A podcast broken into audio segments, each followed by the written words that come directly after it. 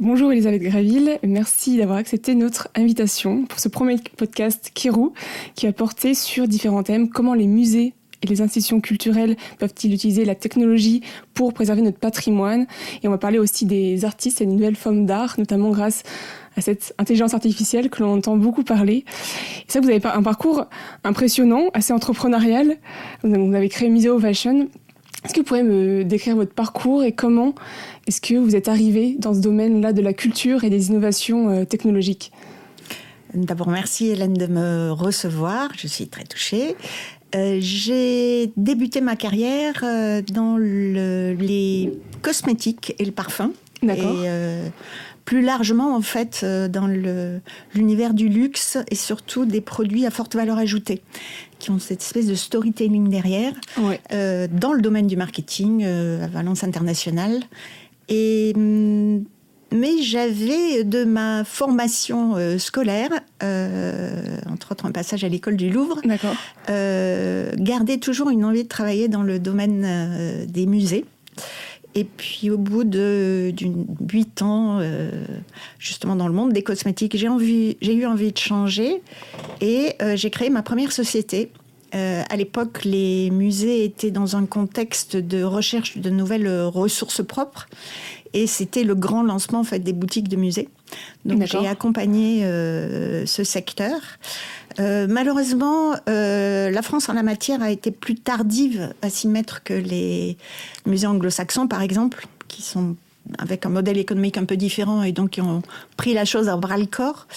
Euh, donc du coup, bah, comme toute création d'entreprise, mm. euh, voilà, il y a des moments où ça passe très bien, on est au bon timing, et puis il y a d'autres un peu moins, soit on est trop tôt, soit on est trop tard. Moi j'étais trop tôt à l'époque, et, euh, et, voilà, bon, c'est la, la, vie des créations d'entreprise. C'est vrai. Et j'ai, donc je suis revenue à mes amours, je dirais, mais finalement peu, peu satisfaite. donc j'ai pris un temps de d'arrêt dans ma vie pour euh, d'autres raisons personnelles, euh, qui m'a permis en fait de me tourner vers l'Asie, où j'ai particulièrement la Chine, où euh, j'ai découvert pour le coup, même si je le pratiquais, je dirais à titre personnel et, curieux, euh, tout l'univers du digital et développé à euh, très très très haute dose. et du coup, je me suis vraiment intéressée à ça et j'ai eu envie de retravailler. C'est là que j'ai créé Musée Ovation, qui est une société en fait d'ingénierie culturelle mais qui est, je dirais, plus spécialisée dans l'accompagnement à la transformation numérique des musées, justement. D'accord musée ou institution culturelle au sens large. Et avant, en préparant notre interview, je suis allée, pardon, je suis allée revoir la définition euh, du musée, mm-hmm. selon le dictionnaire Larousse. Donc voilà, je, cite donc c'est un lieu, édifice où sont réunis, en vue de leur conservation, de leur présentation publique, des collections d'œuvres d'art, de biens culturels, scientifiques ou techniques. Mais aujourd'hui, voilà, on voit arriver bien sûr les galeries virtuelles, le métavers. Est-ce qu'il n'y a pas un nouvel objectif des musées aujourd'hui en France, qui n'est pas seulement la conservation de notre patrimoine. évidemment, ça reste l'objectif ultime, mais on a, voilà, moi j'ai l'impression qu'il y a d'autres objectifs au-delà. Qu'en pensez-vous? Alors, euh, déjà, je, vais vous recommander très, très, très chaudement de regarder la nouvelle définition de l'ICOM euh, des musées. Qui, euh, hier d'ailleurs, il y a eu encore, enfin cette semaine, il y a eu encore tout un euh, webinar euh, justement de rediscussion sur cette mm. nouvelle définition du musée euh, qui a été votée en, à Prague en août de l'année dernière. D'accord. le, les métiers d'origine, c'est-à-dire effectivement la, conservation et la transmission restent absolument fondamentaux. C'est effectivement le métier de base. Mais il est évident qu'un musée est inscrit on va dire, dans une zone géographique particulière, avec des collections particulières. Et de ce fait, il s'adresse plutôt à certaines catégories de population avec une notion de service qui a été rajoutée. Cette notion de service, elle va bien sûr de l'éducatif, mais jusqu'à euh, ce que les, Américains appellent l'edutainment ou mm. l'entertainment, hein, cette notion ludique aussi de plaisir. Bien sûr. Euh, et ce sont des choses qui ont été introduites dans la nouvelle définition. Donc euh, on, voit que d'abord la meilleure prise de, de, en considération des besoins de, des communautés dans lesquelles vous êtes inscrite. Mm. Euh, l'aura aussi en termes de soft power et l'aide à la formation du citoyen sont des choses qui sont beaucoup plus prégnantes qu'elles ne l'étaient dans les visions muséales antérieures. Tout à fait. Et, c'est ce que je trouve, moi, passionnant, en fait, dans le, dans le fait de travailler dans ces milieux-là, c'est que vous avez euh, autant un contact très charnel, très concret euh, avec le vrai, avec la matière. Euh, on est très très loin de l'IA dans ces cas-là.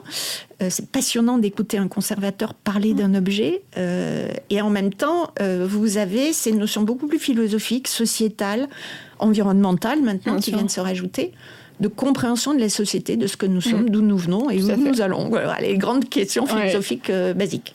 Non, c'est vrai c'est vrai.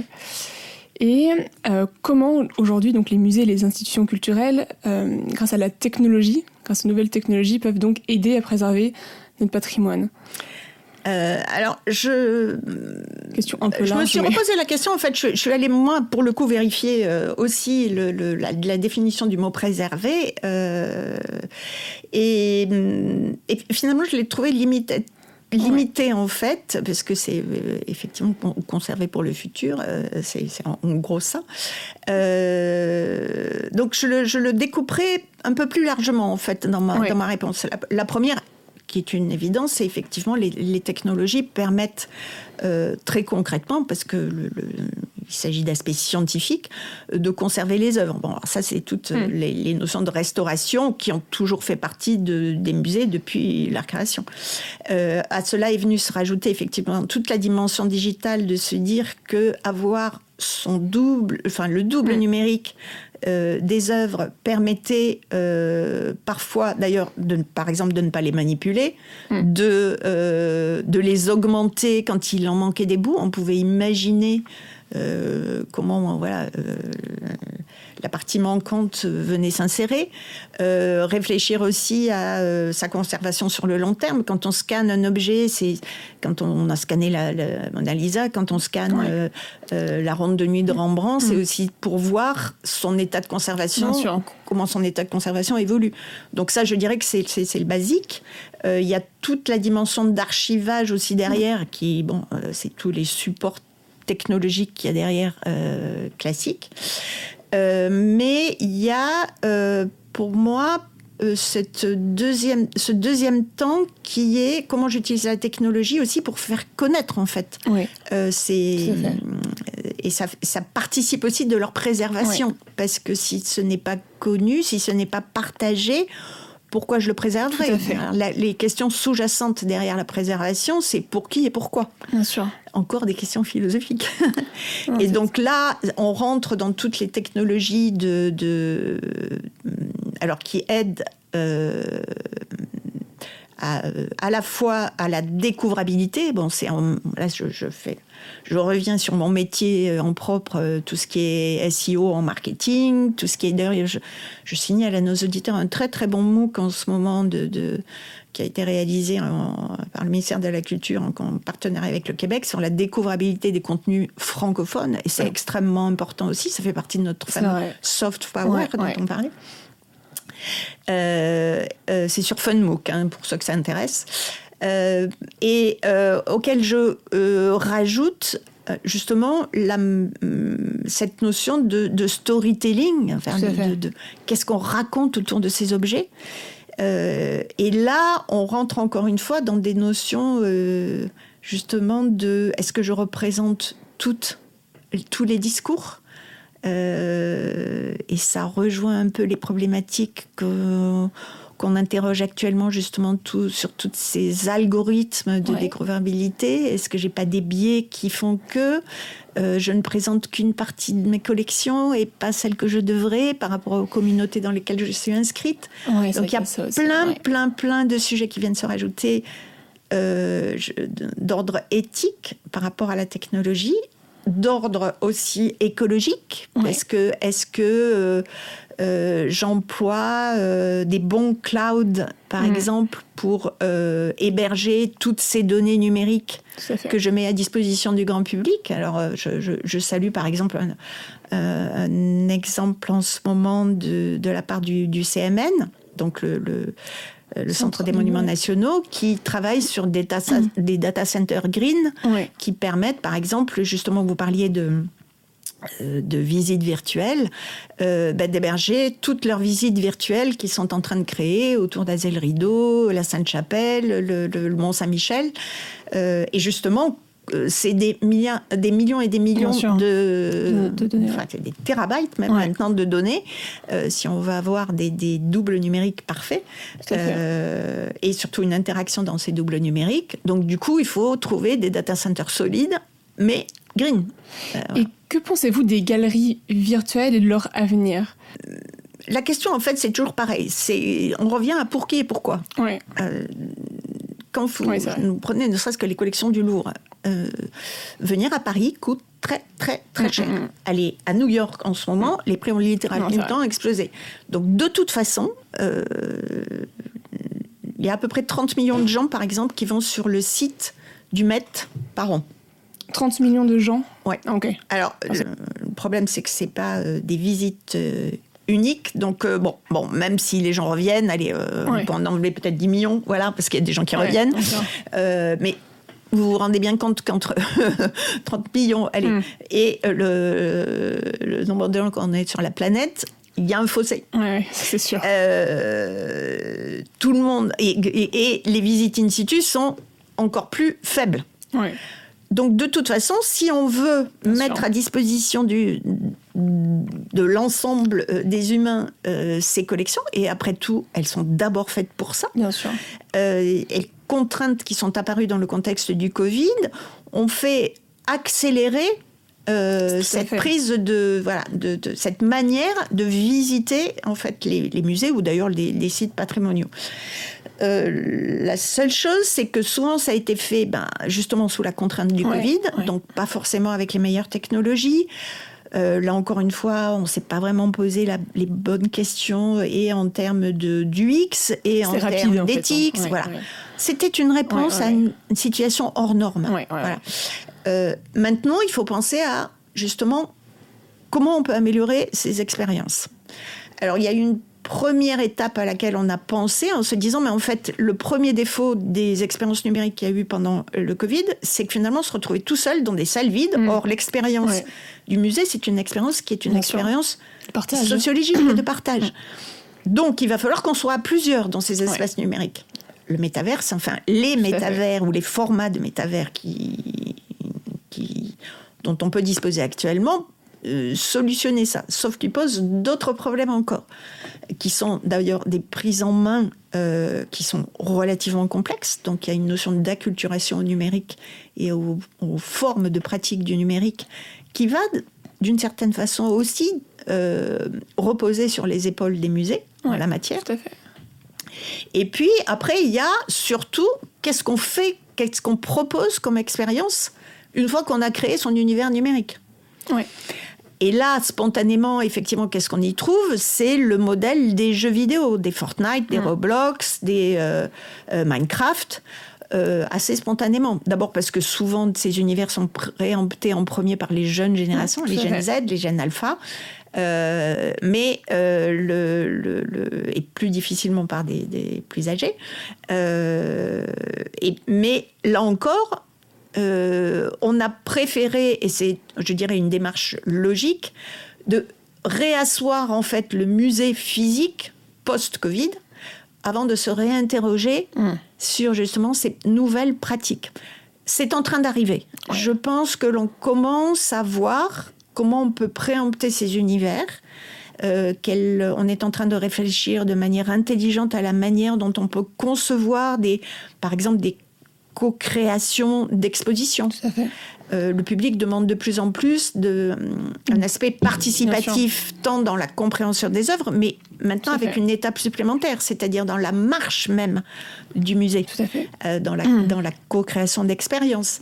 Et là, typiquement, les univers numériques permettent de ne pas heurter finalement le savoir euh, et la vraie connaissance des conservateurs dans le domaine physique, mais de proposer des expériences potentielles dans des univers un peu autres, euh, qui fait un, pas de côté. C'est vrai qu'on recherche aujourd'hui des expériences en fait, mmh. où on est vraiment euh, sensible à ça. Est-ce qu'il y a des initiatives qui vous ont euh, marqué dernièrement sur ce sujet justement euh Alors j'ai suivi très très attentivement la démarche du, du WAC, voilà, qui, qui, est, qui est pilotée par Diane Dubré. qui a marqué quand même plus d'une quinzaine de, de, d'institutions euh, culturelles euh, dans le monde, justement sur la réflexion autour de, de, de, la blockchain et comment en fait cette technologie pouvait devenir un support intéressant de nouvelles interactions avec le musée euh, et comment effectivement on pouvait embarquer le public euh, de manière différente. C'est le WAC démodé d'ailleurs hier. Vous avez dû sûrement euh, participer.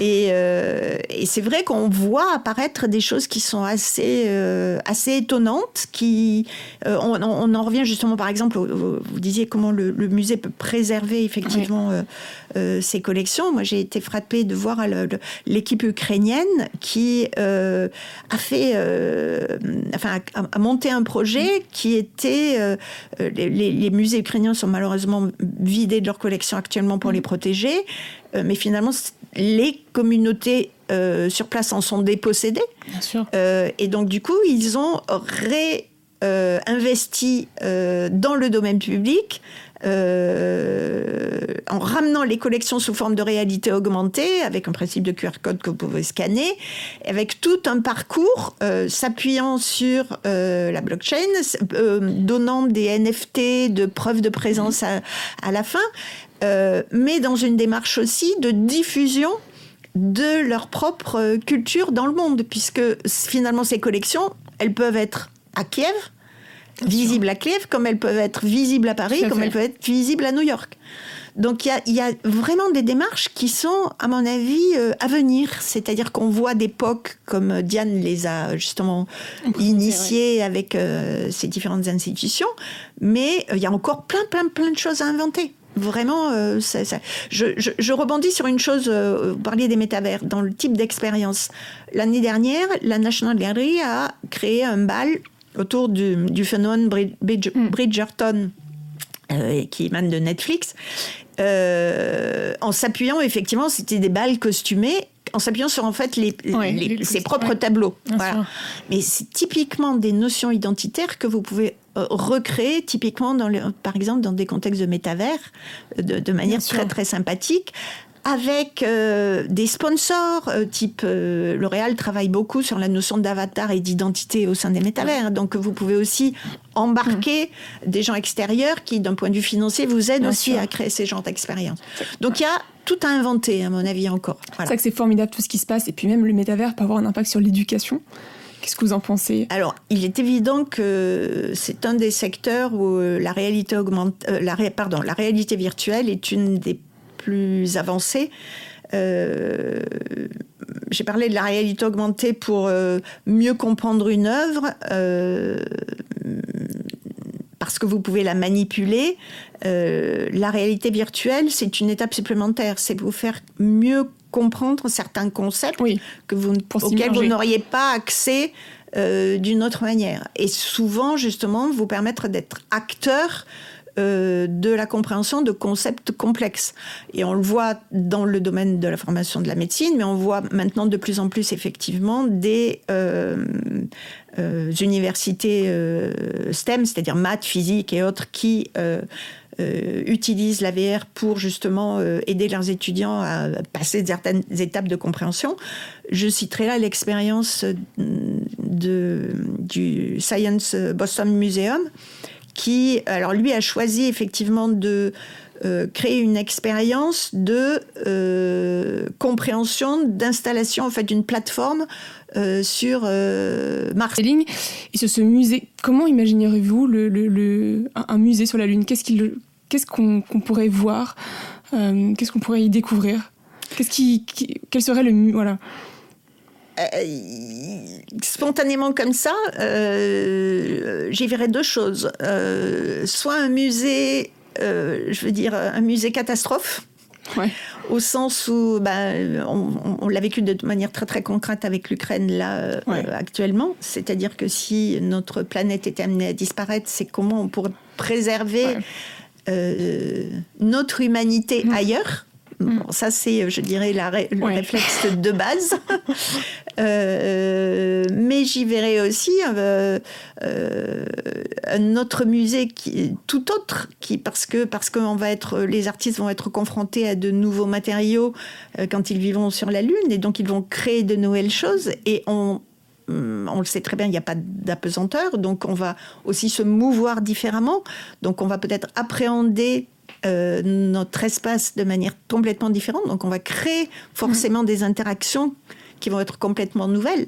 Donc euh, là-dessus, euh, c'est pas à moi de répondre, ça serait beaucoup plus aux artistes en fait qui vont inventer les œuvres qui peupleraient, enfin qui peupleraient, qui habiteraient nos musées. Alors je me suis, je me suis amusée à faire un petit test avec, je m'amuse en ce moment avec Midjourney. Oui, et euh, je, je, l'ai testé sur euh, différents concepts et justement, en lui demandant de ce que, ce que serait par exemple un musée qui serait plus écologique. Alors d'imaginer le musée plus écologique. J'avoue qu'il m'a sorti des choses qui, je, je reste un peu pantoise devant les, les présentations. Il est en fait pas original euh, et c'est normal puisqu'il puise dans des choses qui ont déjà été créées et c'est là où on en voit ses limites.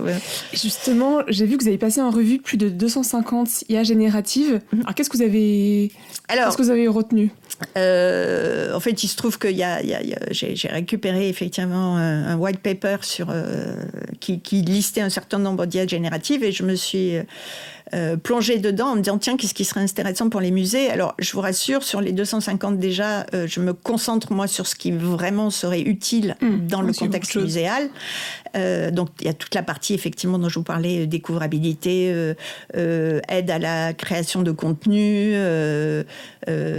création bien évidemment de newsletters création de euh, de, nouveaux storytelling, comment euh, aider à euh, justement peut-être être plus créatif sur le sujet. Bon, ça, ce sont des choses extrêmement pratico-pratiques, on va dire, mais qui sont assez efficaces, j'avoue. après, il y a toute la partie effectivement plus créative, on va dire. Euh, donc là, c'est euh, euh, comment je peux, par exemple, mixer des éléments. Il y a des IA maintenant génératives à partir de la 3D qui vous permettent de mettre des objets dans leur contexte originaux. Or, l'une des problématiques de justement de la compréhension des objets dans, le, dans les musées, c'est euh, l'absence de contexte. Elles sont, les œuvres sont sorties de leur contexte. Euh, et la, recontextualisation, pour moi, grâce à des IA génératives, euh, est un des aspects intéressants. Et mais ça, pour l'instant, par exemple, on le fait très bien avec de la réalité virtuelle. Je, je, pense par exemple au Cleveland Museum of Art, qui a justement, vous parliez du Cambodge, eu, ils ont une très très belle collection de qui provient du Cambodge, et ils ont en fait euh, recontextualisé toute leur statut avec la possibilité de le vivre en expérience virtuelle. Euh, donc de voir euh, des statues remises dans les temples, vous rentrez dans le temple, vous visitez le temple et voilà, vous voyez leur, vrai contexte originel. Ça me fait penser à ça. et en Chine, est-ce qu'il y a des initiatives vraiment très très innovantes par rapport à ce que l'on peut voir en France, en Europe, qui vous ont marqué?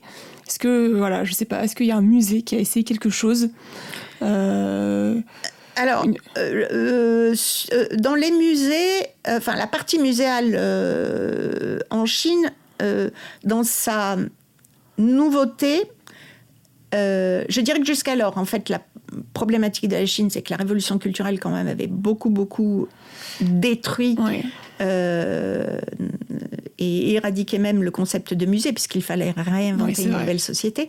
Donc le, la Chine est le pays qui a le plus construit de musées ces 20 dernières années. Allez donc, incroyable. Mais il y a des musées... Euh, euh, sauf que quand vous les visitez, d'abord c'est des espèces de gares géantes. D'accord. À la dimension de la Chine. et la plupart du temps, c'est vide. Ah oui euh, parce, que, parce que justement, ben, une grande partie des choses ont été euh, détruites ou ont été euh, exportées en dehors de Chine. Donc la Chine, d'ailleurs, tout comme le Vietnam, tout comme le Cambodge, euh, et sont des pays qui sont dans des phases de reconstitution de leur collection. C'est des gros, gros acheteurs sur les marchés de, de, vente aux, enchères pour rapatrier en fait leur propre collection. D'accord. Et alors, d'où aussi la volonté de récupérer Taïwan, hein, ça en fait partie, mm. parce que quand même, le, mm le, musée de Taipei est absolument fabuleux en la matière. Mais euh, donc, on ne peut pas dire qu'il soit avant-gardiste sur ce plan-là. En revanche, quand vous parliez de euh, numérique, d'espace virtuel, de prise en main euh, de la blockchain avec tout ce qui est NFT derrière, alors là, ils sont très, très, très en avance par rapport à nous. par exemple, ils ont reconstitué les, euh, toute, le, toute, une série de grottes. Euh, D'ailleurs, ils étaient présents au CITEM, euh, oui, oui, qui sont donc à les grottes bouddhiques qui sont des espaces qui sont à, l'ouest de la Chine, qui sont des grottes qui étaient peintes et qui sont pour des raisons de justement de bah, de détérioration euh, climatique en train de disparaître. Ah euh, elles ont été aussi beaucoup abîmées par la surfréquentation touristique. Donc maintenant, on les protège, on les réétudie, et elles ont été reconstituées complètement en 3D. Euh, et vous avez la possibilité, alors non seulement de les visiter virtuellement, mais en plus de mieux les approcher. Parce qu'effectivement, quand vous avez des plafonds euh, mm. de très grande hauteur dont vous ne pouvez pas voir les détails. Euh, c'est un peu comme à la Seine-Chapelle. Euh, c'est très bien de les avoir sur une application en réalité augmentée parce qu'au moins vous pouvez voir les détails. Voilà, c'est la même démarche. Mais au-delà de ça, ils ont rajouté des dynamiques de NFT. Les, les Chinois sont de gros collectionneurs. voilà, ça fait partie de, de leur c'est des joueurs collectionneurs, et ils se sont emparés des NFT pour euh, alimenter effectivement en ressources propres certaines collections. Donc ça, on le voit beaucoup apparaître et ils sont beaucoup plus en avance que nous sur ce sujet-là, sur les preuves de présence, sur ben, typiquement ce que fait Kero, euh, euh, sur ce dynamisme touristique, ils sont très très forts là-dessus. Donc je pense que sur des domaines sur ces sujets-là, on a intérêt à les regarder, mm. parce que pour le coup, ils ont une vraie longueur d'avance. Mais c'est un peu contradictoire finalement, parce que la, la décentralisation, la blockchain, ça va peut-être un, peu à l'encontre euh, du régime chinois, non? Euh, Non, enfin, ils savent très bien le manipuler oui. à leur avantage. Oui, voilà. Ils ont la mise dessus et ils le contrôlent de manière. c'est pas la, philosophie euh, que je me fais de la décentralisation. Non. oui, j'ai vu que vous aviez essayé l'univers sensorium avec Dali. Oui. Qu'en avez-vous pensé? Comment est-ce que c'était? Euh, alors, toute la démarche en fait de, faire parler euh, les œuvres, euh, je dirais que si, si, on le fait de manière ludique, il faut l'afficher en tant que manière ludique. Voilà. Euh, la problématique, c'est euh, le, en fait la, la, typologie des réponses et donc euh, avec quoi on l'a alimenté. qui est discutable, on va dire. D'accord. on connaît toutes les hallucinations de ChatGPT. Mm-hmm. voilà. Bon, après, peut se poser légitimement une question tout bêtement éthique. Est-ce que Louis XIV a envie d'être ressuscité euh, Marie-Antoinette a envie d'être ressuscitée Napoléon a envie d'être ressuscité Je ne sais pas. Euh, c'est vrai qu'on... Alors, vous allez me dire, ils continuent de vivre à travers euh, finalement leur, leur texte et que, bon, que c'était des personnages publics et que... On s'imagine. Finalement, voilà. Euh, c'est un faux problème éthique. Oui, on peut aussi le voir comme ça. Moi, ce qui m'intéressait en fait dans la démarche de Dali, et c'est pour ça que je me suis retrouvée dans le sensorium, c'est que c'est un personnage qui lui a revendiqué son éternité. Oui. Donc je suis allée voir par curiosité pour expérimenter effectivement euh, le, chatbot. Bon, euh, on arrive quand même assez rapidement à des limites. C'est amusant. En plus, le, enfin le, vocabulaire même, euh, la, discussion, le ton de, d'Ali est tellement euh, caractéristique et amusant que c'est aussi une expérience en soi, voilà, je dirais. Oui.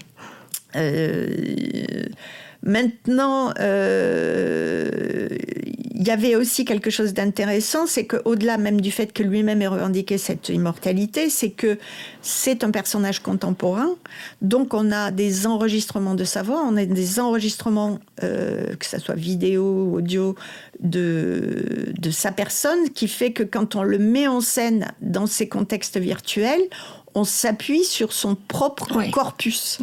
Et que donc l'interaction qu'on peut avoir, elle est finalement plus réelle que celle qu'on peut avoir avec un Louis XIV dont on n'est pas sûr de la voix, même si on a, on tente de la reconstituer avec. Euh, euh, Comment est-ce qu'on fait À partir de son larynx. Ah oui, c'est ça. Ah oui, d'accord. Euh, on a fait ça avec des momies aussi, enfin, parler des momies et ainsi de suite. Bon, c'est faisable. On, on, va dire qu'on a une part d'incertitude, de, mais il y a une part de vérité dans ces reconstitutions. en fait, on regarde le larynx et on essaie de dire.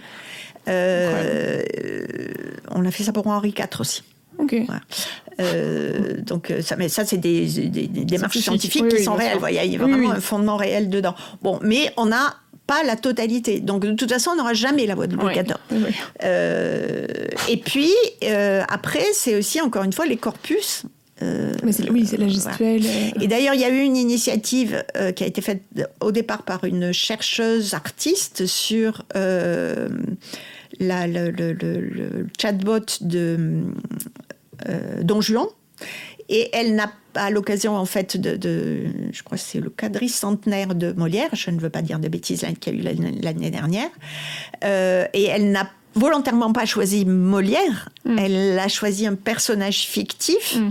en utilisant des corpus du XVIIe. Et d'ailleurs, ce qui était très drôle, c'est qu'en fait, ce qui l'amusait, c'était de voir si on pouvait réactiver le, enfin, le français du XVIIe. Ah oui. En, le, en, justement euh, faisant, euh, créant des interactions avec des, nos contemporains et de voir comment le langage du XVIIe euh, était finalement difficile à comprendre maintenant. Et c'était et c'est ça qui est intéressant. C'est pas finalement de rentrer en communication avec, euh, c'est de créer des questionnements. Hum. Euh, et, et, par le fait que Don Juan nous réponde avec le langage du XVIIe, on s'interpellait sur l'évolution de la langue française. C'est fou, hein Voilà. Et en ce sens-là, du coup, effectivement, les profs euh, de français s'en sont emparés pour faire comprendre à leurs élèves, quand ils étudiaient les pièces de Molière, le décalage qu'il pouvait y avoir. Donc c'est ça qui, est, qui, voilà. Je trouve que c'est beaucoup plus ce genre de démarche. Hmm. D'ailleurs, l'une des questions, l'une de vos questions, c'est de dire comment les artistes peuvent s'emparer effectivement de ces technologies. Pour moi, les démarches les plus intéressantes, c'est les démarches de questionnement. Alors, vous avez ceux qui effectivement utilise les, enfin, nous démontre en quoi les algorithmes sont biaisés, comment ils, enfin, leur nocivité potentielle. Mais moi, je m'intéresse beaucoup plus à ceux qui euh, se les accaparent pour nous montrer des choses qu'on ne peut pas voir mm. euh, en cela. par exemple, il y a une artiste euh, qui a été présentée, qui s'appelle Élise Morin, qui a été présentée à Laval Virtuel euh, cette année, qui a créé une œuvre à Reverso de Laval Virtuel, la partie artistique en fait de Laval Virtuel, euh, qui a présenté une œuvre en réalité augmentée qui a été créée avec l'aide de chercheurs de Saclay. Oui et qui repose sur comment on peut voir les effets de la radioactivité. sur nos plantes, sur nous-mêmes, sur voilà. Alors elle, elle a travaillé autour d'une plante et c'était très très intéressant de voir de voir hmm. la radioactivité, puisque par principe, vous ne pouvez pas vous approcher, puisque euh, euh, c'est nocif pour vous. Donc la visualiser en réalité augmentée était absolument passionnant. Euh, de même, vous avez des, des, gens qui, qui, travaillent avec des robots, des gens, des artistes qui travaillent avec des robots. moi, je suis, je suis, assez fascinée par une artiste américaine d'origine je crois qu'elle est coréenne d'origine, mais il me semble que ses parents venaient de Hong Kong, euh, qui, euh, qui s'appelle Seong Chung et qui est une, euh, une artiste qui travaille avec un bras robotique pour créer ses œuvres. Alors, elle n'est pas, justement, elle, a, elle ne travaille qu'avec un bras. Elle n'a pas voulu créer une gêne avec un trop fort, une trop forte euh, anthropomorphie en fait du robot. Elle ne se contente que de mettre le bras, mais en fait, elle, quand elle, c'est une passionnée de calligraphie et, et donc elle travaille le geste en partenariat en fait avec un bras robotique. Et ce sont des ballets artistiques qui sont absolument fabuleux à voir. Et la résultante, c'est-à-dire que le robot réagit au propre déplacement de, sa, de sa main. Ah, c'est incroyable. Et, donc, il y a des choses qui sont vraiment spectaculaires. Euh, après, vous avez des gens qui sont euh, euh, plus dans la recherche de l'augmentation de leur propre démarche. Euh,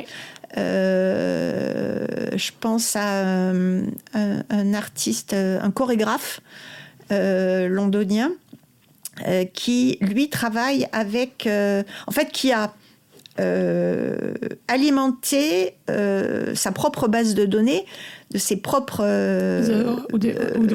ballets. pour étudier en fait le déplacement de ces danseurs.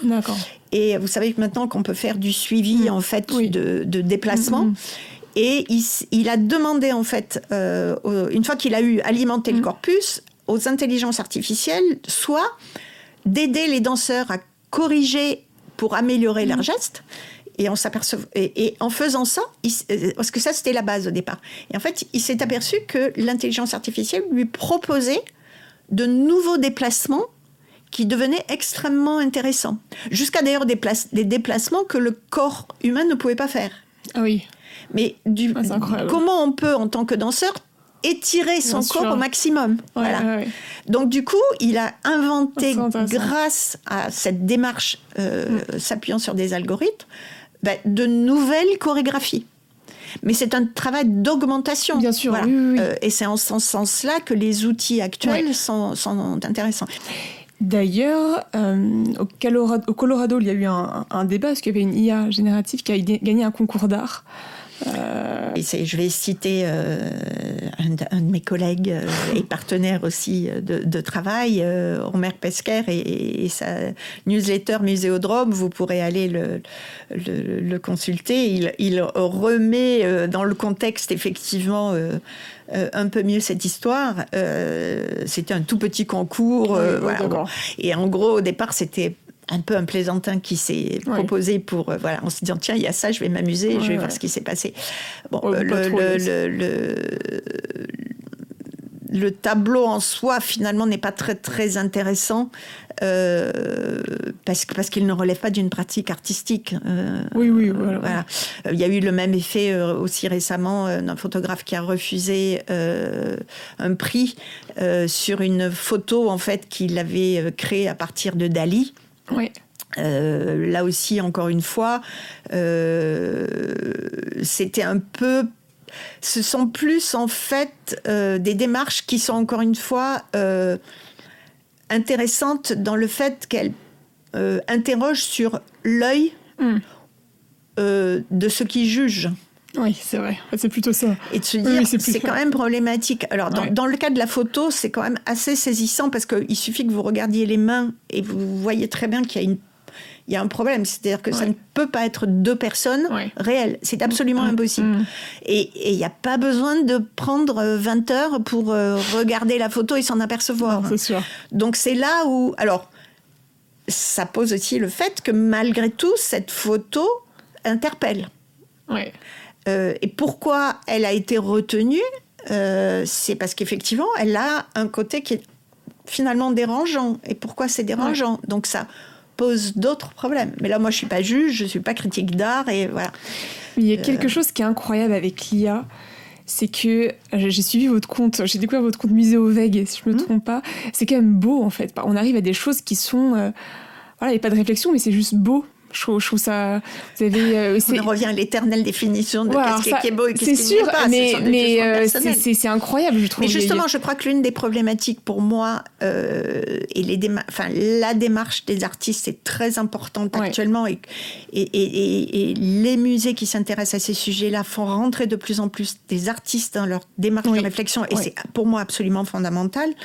C'est parce que ce sont eux qui sont les plus à même, justement, de dire mais attention en termes de pied, mais attention en termes justement de qu'est-ce que vous jugez qui est digne de la postérité. Est-ce qu'il y a une démarche derrière Et en ce sens-là, euh, c'est très intéressant d'aller voir la sélection qui a été faite à Beaubourg des différents NFT qui sont rentrés dans les collections. Mm, mm, mm, Pourquoi ils ont choisi cela l'histoire qu'est-ce qu'il y a derrière euh, dans la démarche de ces artistes? Finalement quand vous allez les voir souvent vous êtes déçus je dirais du rendu esthétique euh, mais finalement, c'est pas ça qui est intéressant. Enfin, c'est pas ça qui est intéressant. Si parfois ça peut être intéressant, mais pour le coup, c'est beaucoup plus la démarche qui est intéressante. Et c'est en ce sens-là que elles avaient intérêt ces différentes NFT à rentrer dans la collection euh, du Centre Pompidou. Euh, Midjourney devient très vite satisfaisant et, et je dirais relativement facilement satisfaisant. Et c'est là où en fait il faut prendre du recul. Bien sûr. C'est là où, euh, à chaque fois, j'ai dit non, c'est une démarche personnelle qui n'a pas de prétention, qui teste des choses euh, oh, pour mieux comprendre en fait. Mais je n'ai ni prétention à créer, ni prétention à donner des leçons, ni c'est plus se poser les bonnes questions et, et même quand on est un musée, c'est-à-dire est-ce que préempter ces outils, et c'est moi justement, je les, je les manipule pour essayer de mieux répondre à toutes ces questions-là, c'est quand un musée vient me voir et me dit est-ce que, euh, par exemple, je fais euh, une démarche collaborative avec des écoles d'art et des étudiants sur mes collections qui sont en open access? Euh, par exemple, un Paris Musée pourrait avoir cette démarche-là en disant ben voilà, moi je vais voir euh, l'école Boulle ou autre, euh, où il y a des gens qui sont experts, euh, ou les gobelins, qui sont experts de la manipulation de, des images. Je mets mes images à disposition, qu'est-ce qu'ils en font, qu'est-ce qu'ils en ressortent, qu'est-ce que ça dit de plus de mes collections? Donc il y a plein, plein, plein de sujets actuellement qui sont hyper intéressants. Il ne faut pas s'empêcher de les embrasser, mais il faut se poser des bonnes questions. C'est vrai que c'est un vrai challenge pour les musées à l'heure actuelle parce que faut être éco-responsable, c'est primordial, mais en même temps, il faut être innovant. Mmh. Euh, après, je pense que l'innovation voilà. prix n'est pas encore une systématique. Il y a eu un, symposium d'une vingtaine de euh, dirigeants de musées euh, dans le monde très très récemment à San Francisco. Euh, ils ont euh, visité toute la Silicon Valley, hein, c'était euh, hmm. à bras ouverts. donc ils ont vraiment eu accès à la pointe de la pointe de tout ce qu'on peut imaginer comme justement UX absolument dément. Par exemple, ils ont eu accès à des choses où euh, vous imaginez les, fameuses tables tactiles qu'on a, mm. qu'on a vues émerger dans les musées. Ben maintenant, en fait, quand euh, euh, la main d'un enfant ou, va se poser sur la table tactile, immédiatement, elle va être reconnue comme une main d'enfant. Donc, les contenus qui vont émerger vont être proposés mm. en étant des contenus qui lui sont dédiés. Donc ça veut dire, et en termes de langage, un langage approprié, euh, et en termes d'image, des, images qui sont appropriées, et, en termes de compréhension de la démarche en fait de parcours qu'on veut lui faire euh, vivre, tout sera adapté et personnalisé.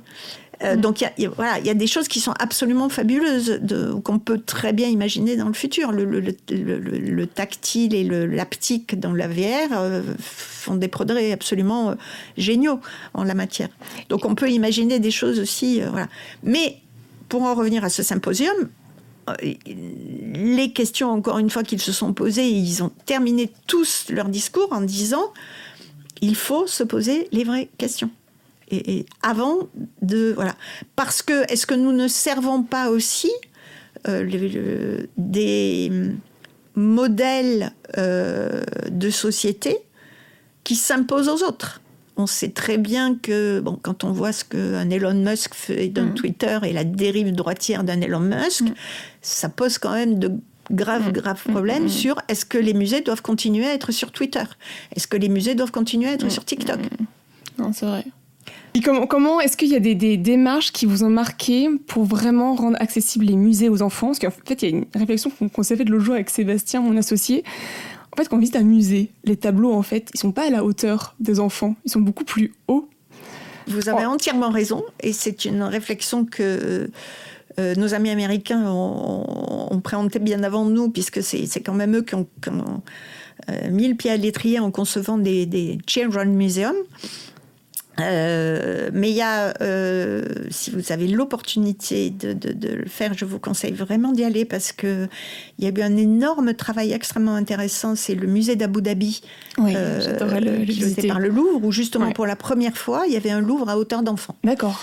Et euh, c'est et c'est d'autant plus intéressant quand vous le visitez en tant qu'adulte parce que vous avez la démarche inverse. C'est-à-dire que vous êtes obligé de vous abaisser. Oui. Et du coup, vous avez un rapport aux œuvres qui est extrêmement différent. Et, euh, et c'est très intéressant de se retrouver en fait dans les situations inverses. C'est euh, euh, Gulliver. Hein, on en revient là aussi encore toujours à, voilà, aux démarches philosophiques. Mais pour, pour répondre à votre question plus précisément, c'est quand même maintenant une des démarches qui est prise largement en compte par, par les musées avec... alors, beaucoup de, discussions autour de doit-il y avoir des cartels enfants. Alors moi, je suis pour. Mm. Pour la simple et bonne raison que j'adore lire les cartels pour enfants, que je trouve parfois mais tellement plus simples que les cartels, euh, voilà. tellement plus poétiques souvent aussi. Imagine. Euh, voilà. Euh, et qui voilà, sont un peu plus vivants que les, c'est vrai, les cartels normés parfaitement euh, scientifiquement correct, mais souvent un peu ennuyeux. Quand vous parliez justement de comment les technologies peuvent aussi préserver euh, les collections, je pense qu'il y a les nouvelles technologies permettent aussi de faire de la co-création en, en, passage, c'est-à-dire le, le, le, mot empowerment anglais, euh, c'est la maîtrise en fait de ce que l'on s'approprie. Mm. Et je crois que c'est une des démarches éducatives qui est extrêmement intéressante dans l'avenir à expérimenter et que pour moi les musées français ne font pas encore assez, c'est euh, finalement je laisse une sorte de liberté de prise en main des collections par le grand public ou par des gens qui sont intéressés. Et grâce aux outils du numérique, ben, je regarde ce qu'ils peuvent en faire. Et il y a encore beaucoup de choses à inventer sur ce plan-là. Et que je pense que le fait de pouvoir justement donner les clés, en ayant une sorte de, en n'ayant pas peur de les donner mm. et en voyant ce qui peut en sortir, euh, c'est très très constructif. je pense que c'est une des choses euh, et aussi qui amènera peut-être euh, des générations qu'on a du mal à capter. Mm. On a souvent des très jeunes dans les musées mm. justement parce qu'ils sont en partie quand même, il faut mm. être réaliste, traînés par leurs parents, mais ils peuvent y trouver du plaisir. Euh, c'est souvent on les perd en fait entre euh, l'adolescence, entre 12 ans, où ils commencent à dire ah non pas le musée, et on les retrouve après euh, à 20 ans. Alors que finalement, on serait beaucoup plus utile à mm. cette période de création Tout à fait, de développement personnel et de développement. Une dernière petite question. Est-ce que vous avez un livre qui vous a marqué ou à nous conseiller ou un film? Alors si, j'en aurais un. J'en aurais un et justement, tiens, ça, c'est euh, une, petite conclusion euh, par rapport à l'IA, par rapport à la, nos relations aux robots, par rapport à euh, comment justement on transmet tout ça aux enfants. Il se trouve que je, moi, je m'intéresse à la relation aux robots parce que l'Asie a une, une vision un peu particulière de ce rapport humain-robot qui n'est pas celle justement très conflictuelle qu'on peut avoir en Europe. Et euh, je conseillerais euh, un livre qui est un livre pour enfants. D'accord. Euh, qui s'appelle Clara et le soleil, qui vient d'être traduit en, français. Je crois que maintenant vous pourrez le, le trouver. qui est d'un prix Nobel. Alors, je suis honteuse. Je n'ai plus son nom en tête. Kazuo Ishiguro.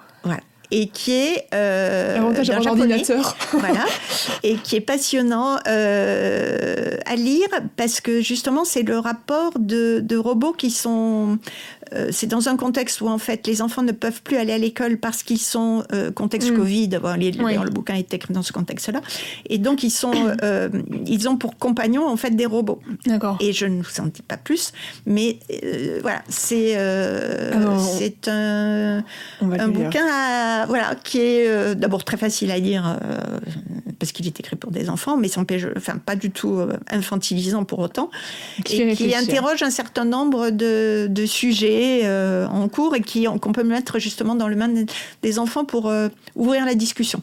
Merci beaucoup, Elisabeth Graville, euh, pour nos échanges. Et, C'est moi qui vous remercie pour m'avoir accueilli. Merci.